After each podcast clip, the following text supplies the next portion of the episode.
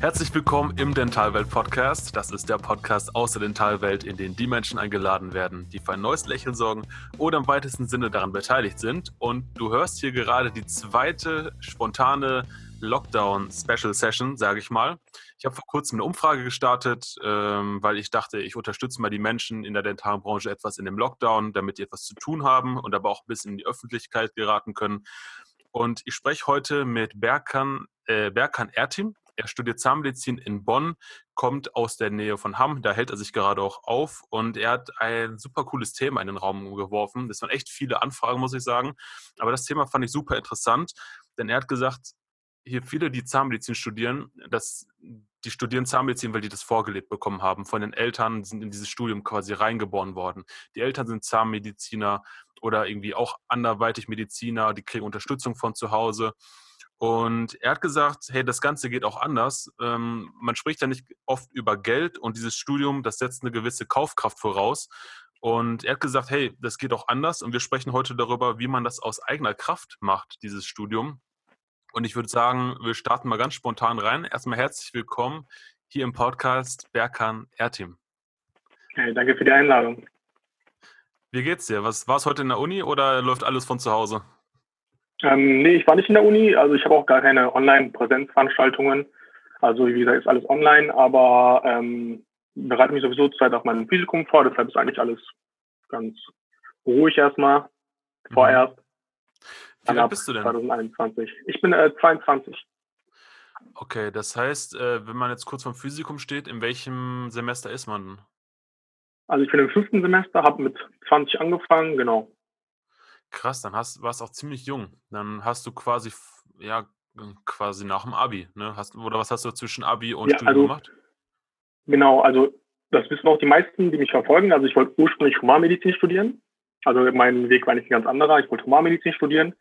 Hab dann irgendwie es nicht gepackt wegen meinem NC. Ich hatte relativ, mein NC war okay, aber hat nicht für die Medizin gereicht. Hab dann gesagt, okay, dann fange ich an Zahnmedizin zu studieren. Weil man kann dann über äh, interne ähm, Fächer dann wechseln. Also ich dann zum Beispiel wenn ich meine Fächer mache, meine Klausuren, kann ich dann irgendwann sagen, okay, ich habe die ganzen Klausuren absolviert, kann dann in die Humanmedizin wechseln. Habe dann den Plan gehabt, habe dann gesagt, okay, fange ich an mit Zahnmedizin und ich fand das so interessant und allein diese Kompetenzen der Zahntechnik fand ich so geil einfach, habe ich gesagt, okay, das ist das, was ich machen möchte, auch zukünftig und bin dann dabei geblieben. Krass. Ähm, möchtest du darüber sprechen, was so ein Zahnmedizinstudium ungefähr kostet? Ich meine, du bist jetzt im fünften Semester von, ich glaube, zwölf, oder? Ähm, von zehn, zehn, elf. Zehn, genau. Was, was hast du bisher ungefähr ausgegeben und was denkst du, wie viel kommt da noch zu? Also bisher habe ich ausgegeben, um ehrlich zu sein, ich denke mal 6.000 bis 7.000. Mhm.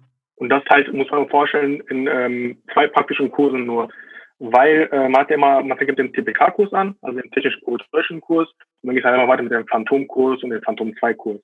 Bei uns war das so, dass wir jetzt nur den Phantom-1-Kurs, also einen kompletten Kurs als Phantom 1 und 2 hatten, wegen der Corona-Situation war der verkürzt.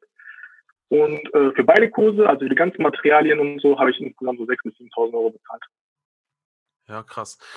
Das heißt, ist die ist wahrscheinlich auch abhängig von der Uni, an welcher Uni man studiert, oder? Also ob man, wie viel man zahlt, ob man was zahlt, wofür man was zahlt. Was denkst du, sind da so Unterschiede oder was für Unterschiede gibt es da, je nachdem, wo man studiert?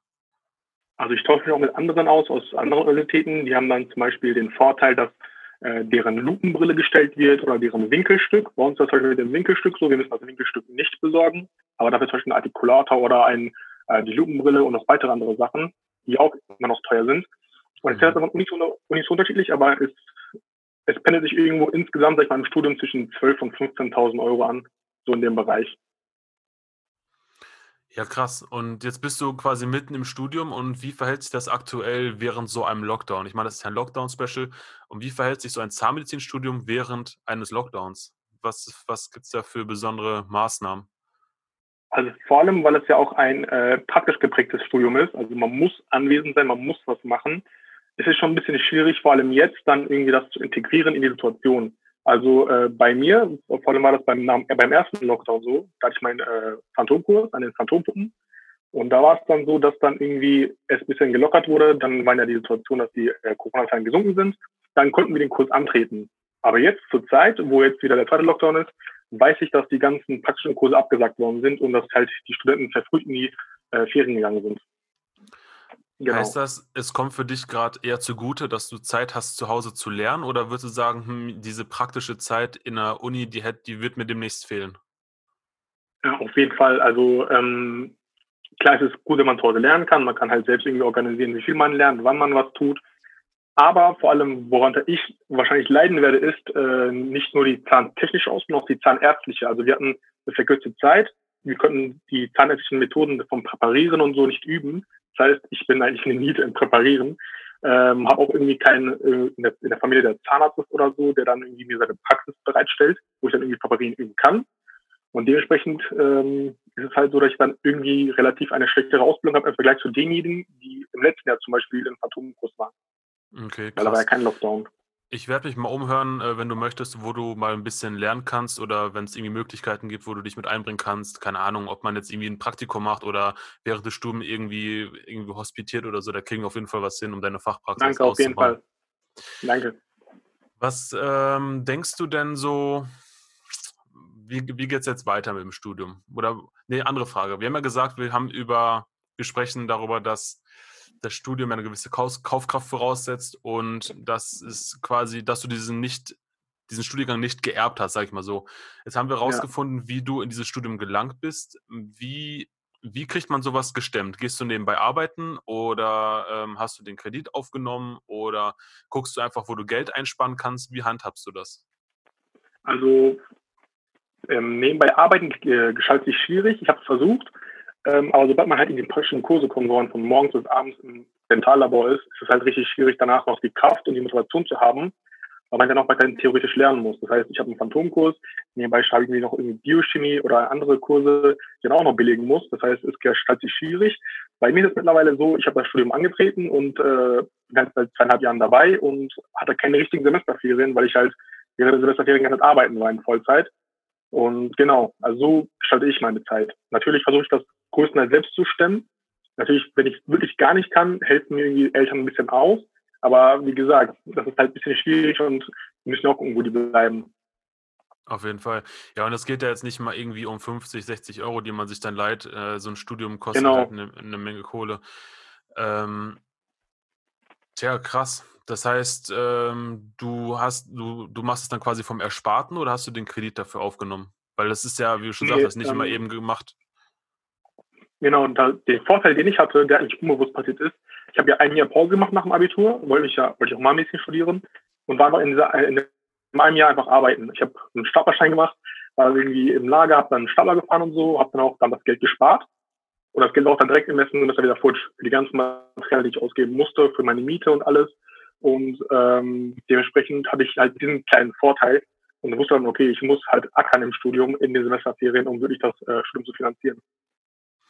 Das heißt, ich habe es richtig verstanden. Du hast quasi zwischen dem Abitur und dem Zahnmedizinstudium einen Staplerschein gemacht, hast nebenbei, also hast dann gearbeitet vor dem Studium, um Geld zu sparen, finanzierst jetzt damit dein Studium und in den Semesterferien gehst du weiterhin arbeiten, um das Studium weiter zu finanzieren.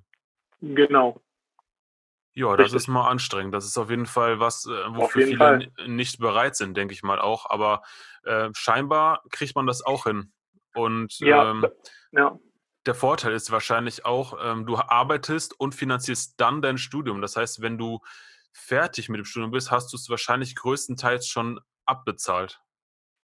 Genau, richtig. Ähm, ich kenne auch Freunde, die mit mir zusammen studieren, auch in anderen Unis, die dann irgendwie äh, komplett auf sich alleine gestellt sind. Das heißt, irgendwie ist es bei mir noch so, wenn ich irgendwie wirklich mal gar nicht kann, habe ich noch Eltern, die irgendwie versuchen auszuhelfen oder mir aushelfen. Aber es gibt dann halt Menschen, die dann irgendwie dieses Privileg gar nicht haben mhm. und die dann sich einen Krieg ziehen müssen oder so und sich dann verschulden. Das gibt's auch. Also es gibt äh, viele verschiedene ähm, Gründe, halt einen Krieg zu ziehen dafür. Das stimmt. Ich finde es aber auch irgendwie krass. Ich meine, wir haben in unserem Vorgespräch bei Instagram, so sind wir in Kontakt gekommen, festgestellt, dass es ja Leute gibt, die wirklich in so einen Beruf reingeboren werden und dass es deshalb so einen elitären Ruf hat. Ich meine, es ist ein Zahnmedizinstudium genau. und wenn du jetzt wirklich diesen Herzenswunsch hast, ich will Zahnarzt werden, um Menschen zu helfen, um denen ein neues Lächeln zu schenken, dann musst du echt viel Aufwand betreiben und viel Energie oder auch Geld investieren äh, und einen richtig krassen Willen haben, das durchzuziehen aus eigener Kraft. Auf jeden Fall. Ähm, das ist auch der, das Problem, was ich sehe, äh, worunter die Zahnmedizin leidet. Also Dinge, die mit dem äh, Studium oder mit dem Beruf des Zahnarztes assoziiert werden, sind eher so, ja, der Zahnarzt fährt Porsche, der Zahnarzt verdient ganz viel Geld, aber nicht äh, der Wille oder beziehungsweise ähm, äh, das Wohlwollen des Patienten steht im Vordergrund. Es sind eher diese Dinge, die mit damit verbunden werden. Das finde ich persönlich ein bisschen schade. Krass. Woraus siehst du denn so deine Kraft oder deine Energie zu sagen, hey, ich, ich habe jetzt so viel gegeben, ich habe jetzt so viel Geld ausgegeben, ich habe so viel Zeit investiert, so viel gelernt. Woraus ziehst du deine Energie, zu, nicht zu sagen, hey, ich stecke jetzt den Kopf in den Sand, es ist jetzt ein Lockdown. Ich, ich meine, es wäre ja auch einfacher zu sagen, hey, der Lockdown, äh, Corona, da, Corona ist an allem schuld, ich bleibe jetzt zu Hause, ich mache nichts mehr. So, das wäre viel einfacher. Warum machst du das nicht? Ja, es, es ist immer von der Situation abhängig, weil ähm, wenn man vor allem über sich selber hinauswachsen möchte, muss man vor allem etwas tun. Das ist immer so. Man kann nicht auf der Stelle stehen bleiben und sagen, okay, es wird morgen besser, man muss aber was dafür tun. Und wenn ich einfach den Kopf in den Sand stecke, dann tue ich nichts dafür. Und wenn ich mich halt verbessern möchte, wenn ich etwas besser sein möchte, als ich es gestern war, muss ich was dafür tun. Sehr geil, sehr cool. Also ich, ich finde es bis jetzt echt super motivierend, was du so sagst. Und ich finde es auch cool, dass du dich getraut hast, mal in so einen Podcast reinzukommen. Das macht man ja nicht jeden Tag und das ist auch für viele mal was Neues. Aber richtig cool, dass du dich da überhaupt mal zu äh, aufgerafft hast und überhaupt einen Vorschlag gemacht hast. Und quasi, ich meine, wir kannten uns vorher nicht. Wir haben wirklich fast, ja. wir haben einfach vorher nicht geschrieben. Du hast einfach in so eine, in, in so eine Infobox reingeschrieben, hey, ich habe ein cooles Studium, äh, eine, eine coole Idee wir machen das jetzt ganz spontan. Das ist quasi unser erstes Face-to-Face-Gespräch. Und dafür ist es echt cool. So erstmal Respekt, dass, das du, ich auch dass du das Fall. machst. Auch danke an dich, dass du überhaupt äh, Menschen diese Plattform bietest, weil das ist auch nicht selbstverständlich. Vor allem halt, äh, sag ich mal, kritische Themen anzusprechen, ist meistens nicht erwünscht, vor allem in diesen Bereichen. Hm. Das finde ich richtig ja. cool von dir, dass du überhaupt anbietest. Sehr gerne. Ich meine, ähm, ich finde es immer cool, wenn man etwas aus der eigenen Kraft heraus schafft und sich traut, mal umzudenken. Ähm, ich finde, ich, ich selbst umgebe mich mit Menschen, die motiviert sind, die irgendwie Verantwortung für irgendwas übernehmen, die sich äh, vorbildlich verhalten.